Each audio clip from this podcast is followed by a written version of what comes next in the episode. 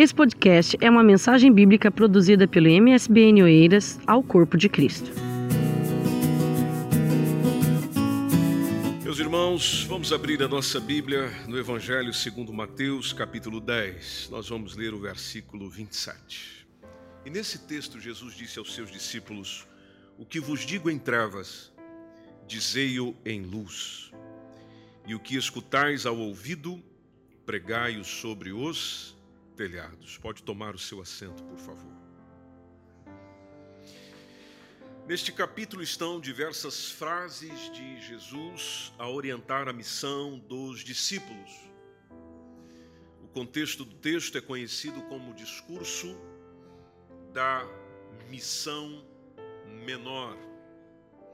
E por que da missão menor? Porque nela Jesus está a enviar os discípulos apenas para os israelitas, apenas aos israelitas, no contexto. Se diz missão menor por causa disso. E se diz missão menor também por causa de outra razão, por causa da grande comissão, ou da maior missão. Grande comissão, menor comissão. A grande comissão é um texto que é muito lembrado nas reuniões como essas de Marcos 16:15, que vocês o conhecem muito bem, do qual Jesus ide por todo mundo, pregai o evangelho a toda criatura. Mas voltando para Mateus, precisamente o versículo 7 e o versículo 8, nós temos dentro daquele contexto da leitura Jesus dizendo aos seus discípulos: É chegado o reino dos céus indo pregai, dizendo: É chegado o reino dos céus. E no versículo 8 está: curai os enfermos, limpai os leprosos, ressuscitai os mortos, expulsai os demônios, de graça recebestes, de graça dai. Cura Cura tem a ver com resolver o que não está a funcionar corretamente. A outra citação de Jesus é purifiquem. Uma purificação tem a ver com livrar de manchas morais. E se você estudar sobre os leprosos, junto com o Antigo Testamento, a gente percebe melhor isso. Ressuscitar é trazer de volta a vida. Expulsai, quer dizer, lancem fora os demônios da sua área de ação. Dê de graça, ou seja, ofereça algo sem pedir nada em troca. Essas expressões de Jesus, esses ditos de Jesus mostram para que nós existimos em Oeiras. Para que nós existimos em Portugal? Para que nós existimos na Europa? Ou qualquer lugar onde exista uma igreja local. Igreja local é um ambiente para servir de apoio, que disponibilize recursos estruturais, que disponibilize recursos humanos para atender justamente este serviço que o Senhor passa à sua igreja. Por isso, meus irmãos, missão, já que nós estamos num culto de missões, Missão inclui uma evangelização como dimensão social. A missão não está para nós dentro. A missão está para partir de nós e ir para fora.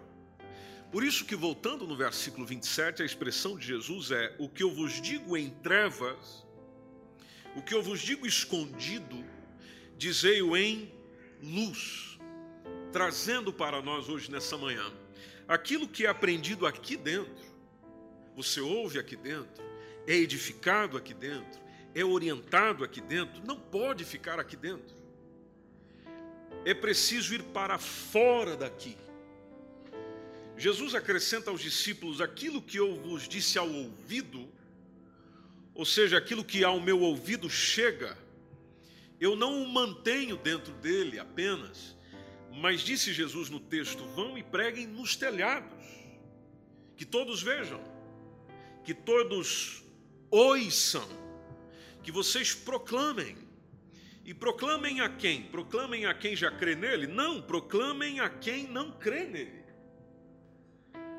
A missão envolve em falar, em dialogar com aqueles que ainda não creem nele, de chamá-los ao arrependimento, de chamá-los à conversão, de anunciar que em Jesus existe perdão de pecados, de convidá-los a tornarem-se membros vivos do corpo de Cristo, a começar uma nova vida, uma vida que serve e não que está para ser servido.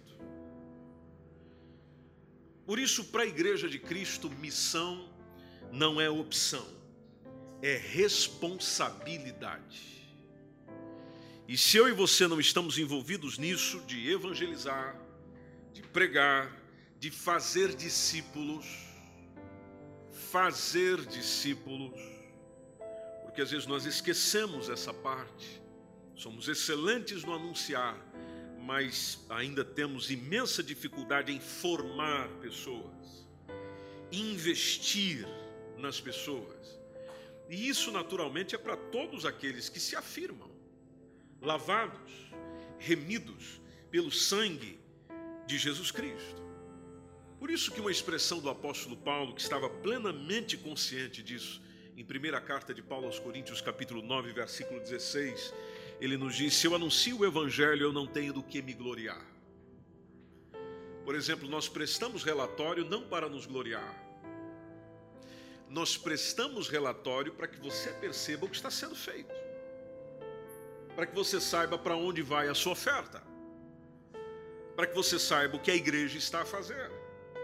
Agora, não para se exaltar, é muito pelo contrário, é para que você ajude a fazer o que está sendo feito e se envolva na missão.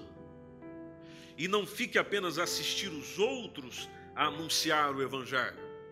Na expressão de Paulo, 1 Coríntios 9,16, ele coloca: Me é imposta esta obrigação. Me é imposta esta obrigação. E o versículo finaliza: E ai de mim, e ai de mim, se eu não anunciar o Evangelho. Então, onde há a pregação, não é exposição de sentimentalismo, não é exposição de emoções, mas entendimento da responsabilidade, consciência da responsabilidade, então mostra-se que essa pregação realmente está envolvida naquilo que Jesus deixou para a gente continuar. Ele começou, a gente continua. Mas o próprio Jesus disse nos seus dias, que é uma realidade ainda dos nossos dias, quando ele fala: a seara é grande. Os semeadores ou os ceifeiros é que são poucos. Poucos. E realmente são poucos. De que estão realmente preocupados com o evangelismo Apesar de evangelismo você não encontrar essa palavra na Bíblia, mas ela é simplesmente derivada da palavra evangelho. Evangelho, que lá está e está na, na própria Bíblia que você tem, significa boas novas. Boas novas, boas notícias.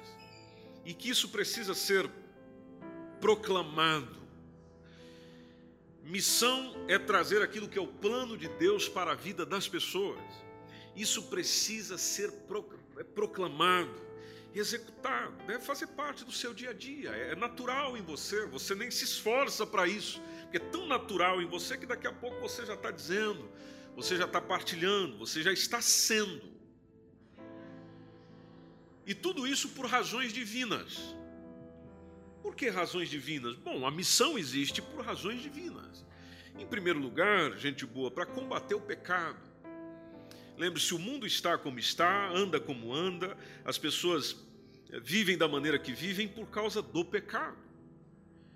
E se você ler comigo Tiago capítulo 5, versículo 20, nos diz a palavra de Deus que aquele que fizer converter, saiba que aquele que fizer converter do erro, do seu caminho, um pecador, então diz o texto que essa pessoa salvará da morte uma alma. Salvará da morte uma alma e cobrirá uma multidão de pecados. Uma.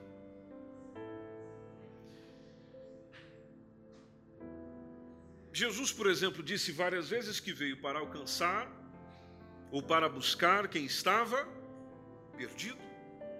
Só que tem outra citação de Mateus capítulo 10, versículo 30, que ele fala que quem perder a sua vida, ou quem achar que está ganhando a sua vida, na verdade a está perdendo, perdê-la-á. Mas quem perder a sua vida por amor de mim, esse achá-la-á. Ou seja, esse a encontrará. Então é preciso nós lembrarmos de que quem ainda não encontrou Jesus está perdido. Hoje, nesse domingo e nessa semana, você vai passar por diversas pessoas e vai encontrar com diversas pessoas e vai dizer bom dia, boa tarde, boa noite para tanta gente perdida. Perdida por quê? Porque ele não sabe o que ele quer? Não, perdida porque ainda não recebeu Cristo. Ela acha que está tendo a vida, mas na verdade a verdadeira vida ela ainda não encontrou. Porque de que adianta o homem ganhar o mundo inteiro e perder a sua alma. Então, tudo que ela vai estar desenvolvendo é perdição. Agora, se ela se encontra em Jesus, ela recebe salvação. Finalizo.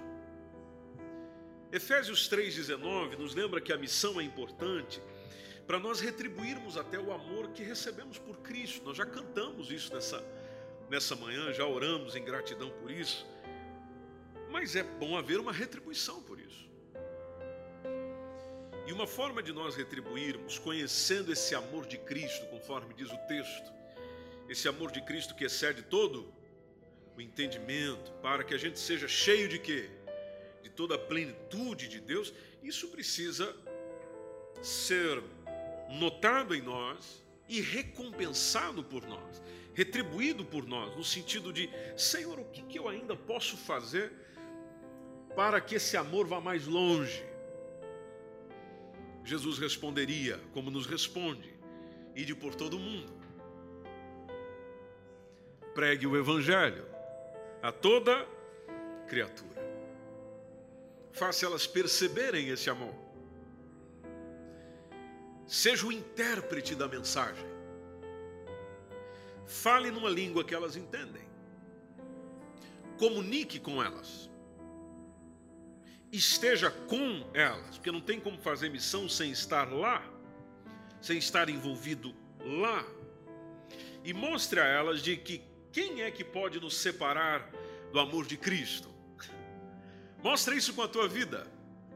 Mostre que tribulação, mostre que angústia, mostre que a perseguição, mostre que a fome, mostre que a nudez, mostre que o perigo, mostre que até a espada, ou seja, a ameaça da própria vida, não pode nos separar do amor dele. Mostre para eles de que você está certo, de que nem a morte, nem a vida, nem os anjos, nem principados, nem potestades, nem presente, nem porvir, nem altura, nem profundidade, nem alguma outra criatura pode nos separar do amor que está em Cristo Jesus, o nosso Senhor.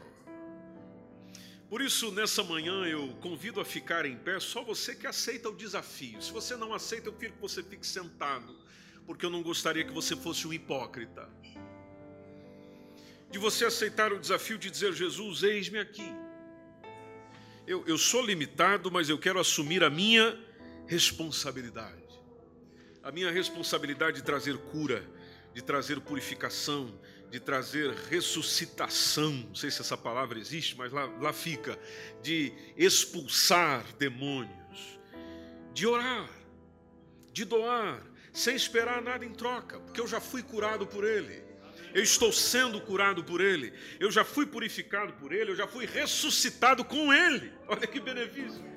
Eu já fui ressuscitado com Ele, eu já fui, Ele já tirou todos os demônios da minha vida. E pode retirar dos outros também, porque Ele me trouxe vida e vida com abundância.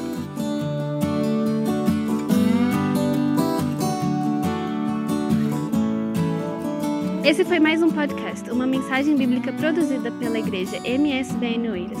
Siga-nos nas redes sociais, Facebook e Instagram.